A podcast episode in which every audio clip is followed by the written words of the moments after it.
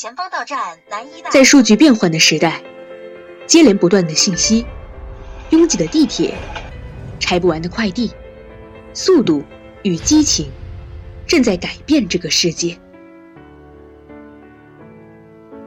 你是否有花时间来阅读一本书，轻轻地抚摸书页，悟人生百态，感受诗与远方？月月有声，那些刻在你心里的文字，犹如浩瀚银河中的点点星光，照亮着你前行的方向。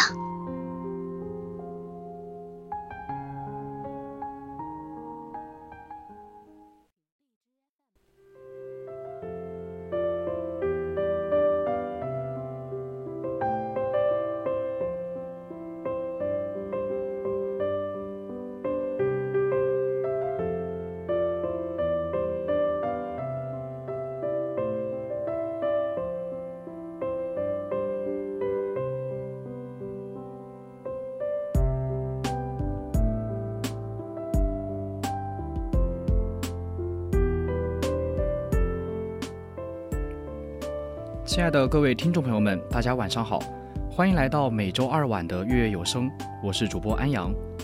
那在节目开始之前呢，宜宾本地的听众朋友们可以打开收音机，调频到 FM 一零零，收听我们的 VOC 广播电台，或者是打开荔枝 FM，搜索 VOC 广播电台，直接参与到我们的节目互动中，抒发你对本期的文章的分享和感想。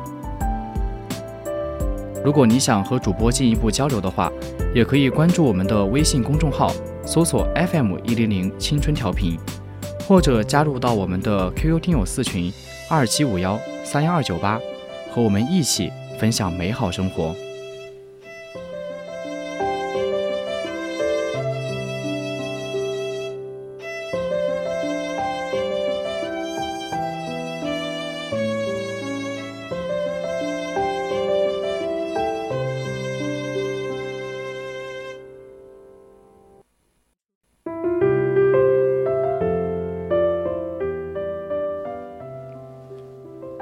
今天月月有声的主题是圆圈正义，接下来就一起走进罗翔的法治思想吧。带来的第一篇文章叫做《纪念一只越狱未遂的鹦鹉》。我曾经养过一只鹦鹉，后来这只鹦鹉越越狱未遂，绝食而死。这几天因为一些讨论，我又想起了那只鹦鹉。鹦鹉的名字叫做小米。纯黄色，小巧秀丽，是一只非常普通的虎皮鹦鹉，并且不值钱，也不会说话，生来就是做宠物的。它本是邻居所养，但后来邻居家又养了一只猫，添了一只狗，所以把这只鸟送给我，同时呢还搭上了一个鸟笼。我觉得这种普通的竹制鸟笼太小，太俗气。于是花了一百多块钱买了一只仿铜的大鸟笼，让小米从逼仄的一居室搬到了大两居。每天我会给它喂食清理，有时候还会给它吃有机的小米。它应该很很很喜欢我。每次我看书喝茶的时候，小米都会蹦蹦跳跳，叽叽喳喳。一天午休的时候，我突然听到客厅里有很大的动静，扑哧扑哧的响动，时断时续。不会是进了一只大虫子吧？我从床上一跃而起，走到客厅，吓我一跳，原来是小米飞了出去。我尝试抓住它，虽然在一个密闭的环境里，但是想要捉住一只会飞的小鸟还是很不容易的。我越想捉住它。它越是拼命地闪躲扑腾。后来，小米飞累了，掉落在客厅的角落。我轻轻地把它捡起，不料用钩子一般的鸟嘴狠狠地咬住了我的手，手差点咬出血来。我把小米重新放回了鸟笼，仔细检查了一番，发现鸟笼顶端的栅栏间距有点太大了，小米很可能就是从这间距当中钻出来的。于是我在顶部的栅栏上又缠了许多的铜线，心想，这下它肯定逃不出去了。后来小米居然又逃出了两次，有一次还是在半夜。但是最后都会被我抓回去。从小米第一次飞出鸟笼，我明显发现了一个变化，那就是它不怎么吃东西了。不论我怎么逗它，它好像失去了往日的光彩。它每天最常见的举动就是不断的用头去往每一个栅栏的间距当中去钻，试图再一次的飞出牢笼。我真的很想把它放了。因为我知道，一个品尝过自由滋味的小鸟，你再也无法把它关进笼中。但是，我担心一旦把它放飞出去，它会很难存活。它可生来就是宠物，从未在自然的环境当中生活过。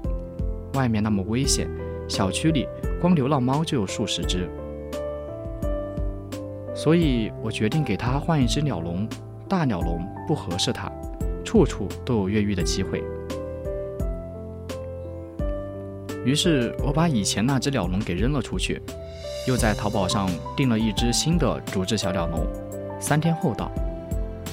为了防止小米在这期间还会逃跑，我用塑料袋把鸟笼包了起来，只在鸟笼的最上部挖了几个透气的小孔，但是小米居然把塑料袋都给啄破了。于是，除了透气孔以外，其他所有的地方，我都用浴巾把鸟笼包住。小米被关进了黑屋，这下它是绝对飞不出去的。每天我会两次给小米喂食换水，但是它根本不吃不喝。当新的鸟笼送来的那一天，小米死了，我很难过，也很后悔。后悔当时没有放飞小米，我时常想起小米，因为这个小小的生灵告诉我，自由比安全更可贵。大学期间，我有两部非常喜欢的影片，看过多遍，一部是《勇敢的心》，一部是《肖申克的救赎》。在我看来，这两部影片比绝大多数的法学专著对我的影响会更大。我经常想起《勇敢的心》，在结局的时候，主人公临行前的呐喊：“自由。”这个呐喊时常提醒我人生的意义，而《肖申克的救赎》当中的经典对白，更是让我泪流满面。有些鸟儿是永远关不住的，因为它们的每一片羽翼上都沾满了自由的光辉。纪念这只追求自由的鹦鹉。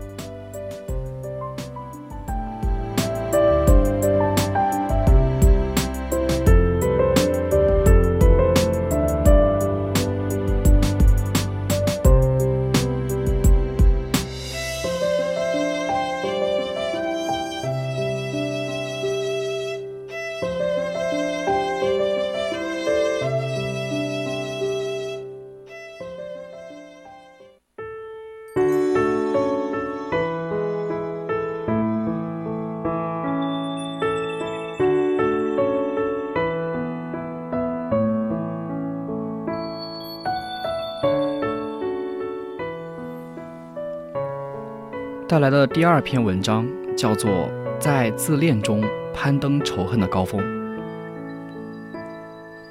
五仁月饼好吃，还是蛋黄月饼好吃？国产片好看，还是美国片好看？北大好，还是清华棒？在网络上，只要你放置两组看似对立的观点，人们很快就会站队。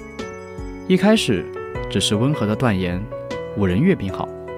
我喜欢吃蛋黄月饼，但很快，语言会变得激烈，剑拔弩张，一言不合立马开撕。当然是国产片好，美国片比国产片好一百倍。美狗才会看好莱坞呢，土鳖才看土国产片。北大好，清华好，北大的月亮都比清华圆。呸！清华的学渣都比北大的学霸强。如果有人超然一点，很可能会受到两派共同的指责：没在清北读过书，别说话，没人把你把你当哑巴。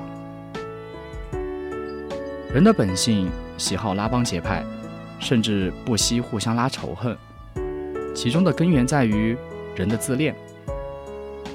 当生命中缺乏一个终极的信仰对象，人们就会不可避免地把自己置于生命中最重要的地位，形成无法自抑的自恋。自恋让人总是觉得自我优越，或者是出生的优越、种族的优越、智力的优越、知识的优越，或是财富的优越、阶层的优越，或是地域的优越、口音的优越，甚至是道德的优越、宗教的优越。正是这种自我的优越感，使得人类冲突不断。无论是儒家的华夷之辩，清政府的非我族类，其心必异，本质上都是人类自恋的产物。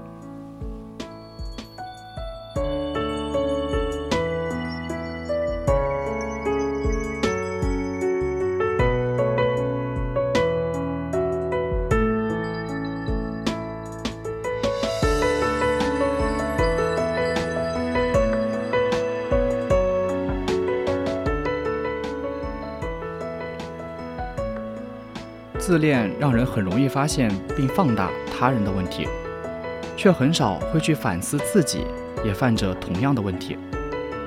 为什么看见你兄弟眼中有刺，却不想自己眼中有梁木呢？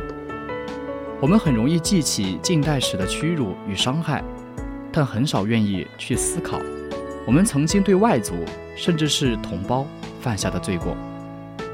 自恋让人执着于对他人的利用。所有的人际交往，都只是在满足自我的需要。如果他人不再具有利用价值，人的爱也就会消失殆尽。因此，我们很容易记住对他人的恩惠，却很容易忘记他人对自己的恩情。自恋让人缺乏安全感。人知道自己是有限的，无法主宰未来，但自恋让人可以靠不断的自我提升。来对抗未来的焦距，只不过不断的自我成功带来的却是更大的不安全感，以及对同类更深的敌意。人们总是在贪图虚名，互相妒忌，在人的眼中，每个人都是潜在的竞争对象，没有朋友，只有敌人。正是自恋，让人与人之间充满了仇恨，仇恨带来恐惧。恐惧又带来更多的仇恨，恐惧让人选择结盟，结盟盟友都是具有相同优越感的人，如共同的出生地、共同的种族、共同的国别，物以类聚，人以群分。盟友们在对抗其他群体中获得了短暂的安全，并让优越感得到了强化。通过对敌人的同仇敌忾，深化了盟友的自我优越感。然而，这种安全极不稳定。一方面，盟友会让群体之间的冲突加大，产生更大的仇恨；另一方面，人自恋与仇恨的天性也会在盟友的内部逐渐形成新的派别、新的冲突、新的仇恨。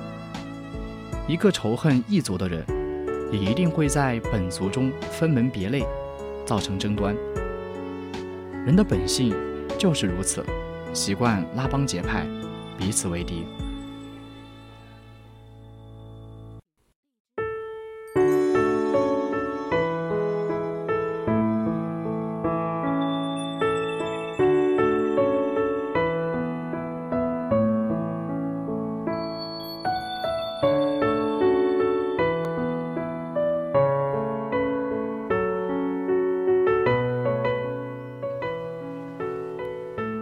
仇恨是爱的缺失，是一种无望的虚空。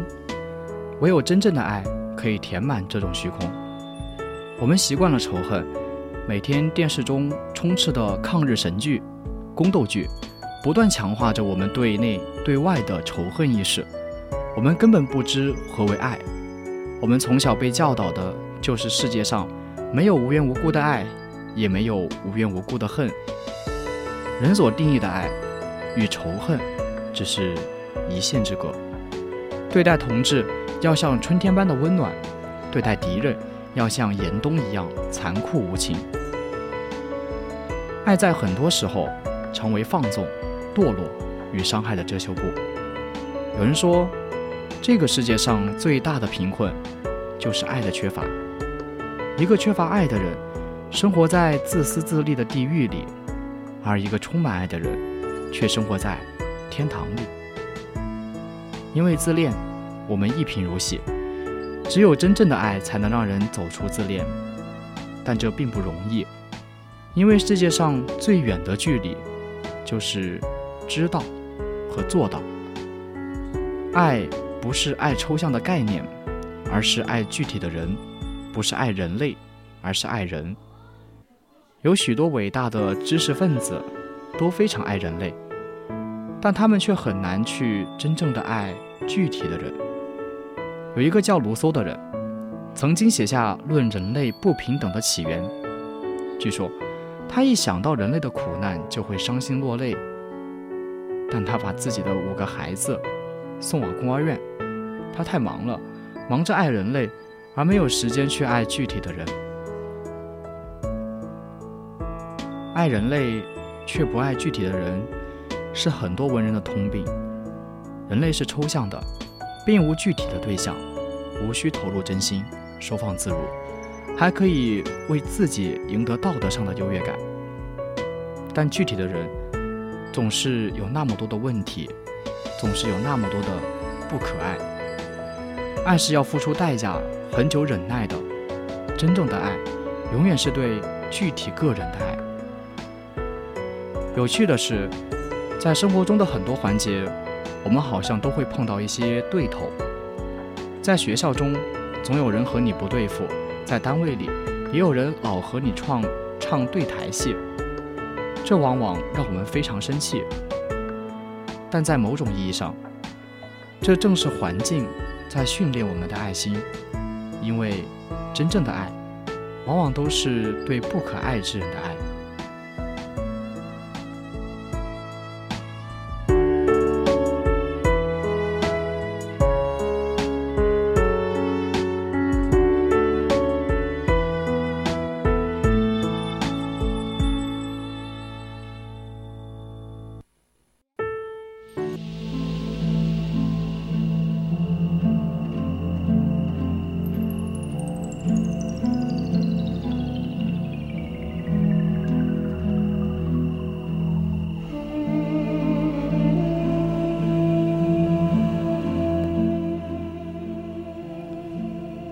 带来的第三篇文章叫做《天生犯罪人：一个未解之谜》。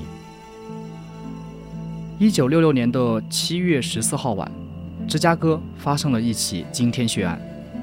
二十四岁的理查德·斯佩克携带凶器闯入某医院的一间护士宿舍，宿舍将布条和房间里的八个女孩捆绑起来，并堵住嘴，然后将她们残忍杀害。斯佩克是一个无所事事的小混混。此人十九岁时就在手臂上刻着“为地狱复活而生”。他将受害者称为圣人，认为他们用自己的生命来帮助了别人。他在形成决议到最后杀人，只用了四十九分钟，可谓超级冷血。然而，辩护律师却发现了一个奇怪的现象。斯佩克的性染色体是 XYY，他立即想到与染色体和犯罪的相关假说。假说，正常人的染色体有二十三对，四十六条，其中的二十二对是一样的，也就是所谓的常染色体。第二十三对是性染色体。一般来讲，男性的性染色体为 XY 型。而女性的性染色体为 XX 型，但大千世界无奇不有，有些人的性染色体是 XYY 型。这个多出来的染色体对人类行为有无影响，不少学者对此兴趣盎然。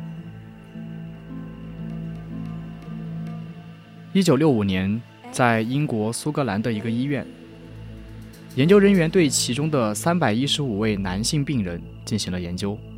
这些病人因极度危险、具有暴力和犯罪倾向而被关押。研究发现，居然高达百分之七十五的人性染色体异常，是 XYY 型。一年后，英国的另一些研究人员发现，在被羁押的犯人当中，具有 XXY 型基因的人，普遍身材高大，至少一百八十三厘米。其中，百分之二十四的人因为心理异常和反社会行为而被羁押，百分之八的人因为精神疾病和反社会行为行为被羁押，还有百分之八的人因为犯罪被判处六个月以上五年以下有期徒刑。这个研究结果发表之后，又有数名犯罪学家步其后尘，并宣称，拥有 XYY 性染色体的男性身材特别高大，四肢比常人要长，拥有黝黑的皮肤，脸上布满粉刺，心理发展有障碍，通常都有暴力犯罪的倾向。同时，社会中又发生了几起耸人听闻的恶性案件。而据说，实施这些暴力犯罪者的性染色体都是 XYY 型。斯佩克的辩护律师并以此向陪审团求情，认为斯佩克犯罪是迫不得已，因为他有一条额外的 Y 染色体，他的犯罪是染色染色体所决定的，希望借此逃避惩罚。但法院并未采纳这种观点。斯佩克最终被判以死刑，后被改判为监禁一百年。但是，此事经媒体的报道，众多科学家对此案予以强烈的关注，相当数量的人为斯佩克的遭遇感到遗憾。他们认为，异常染色体与犯罪有着莫大的关系。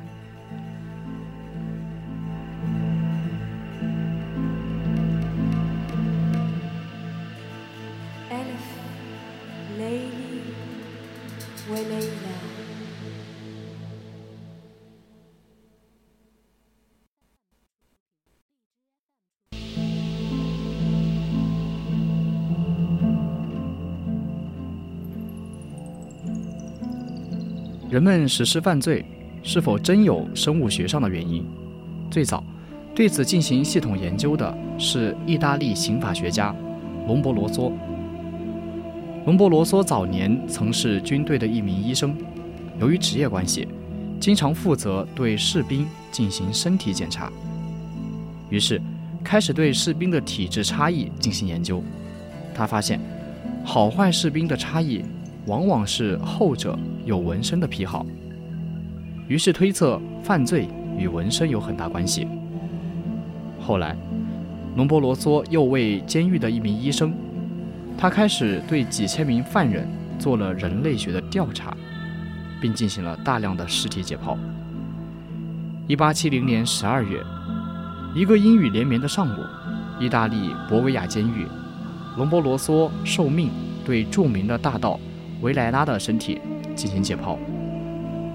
此人七十七十多岁，但行动仍然十分敏捷，身体轻健轻健如燕，行走如猿。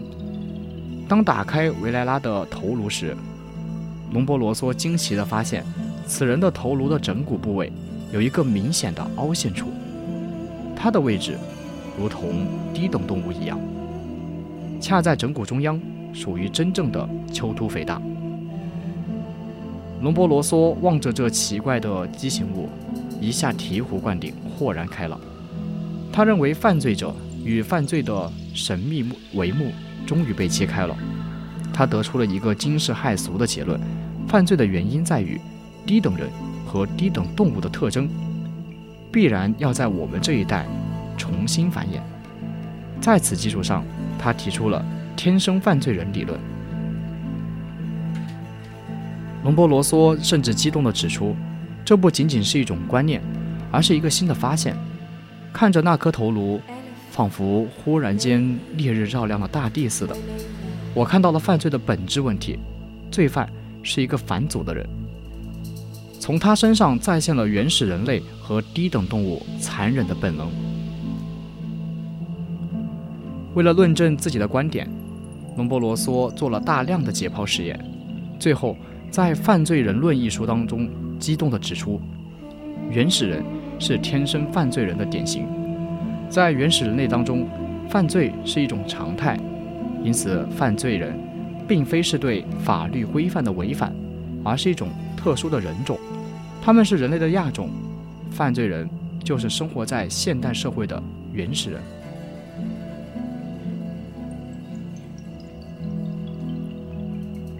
隆博罗梭的天生犯罪人理论对传统的刑法理论带来了根本性的冲击。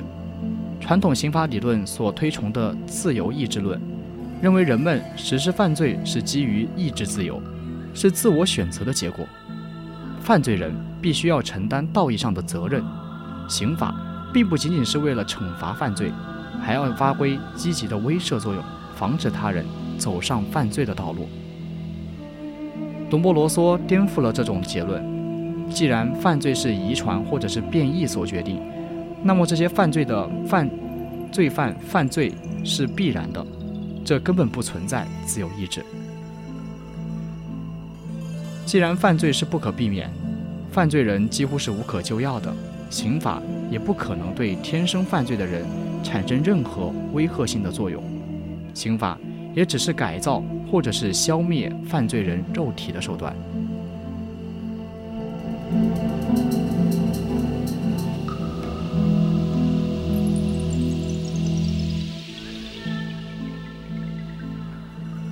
现在已经是北京时间八点五十七分，今天的月有声也就接近尾声了。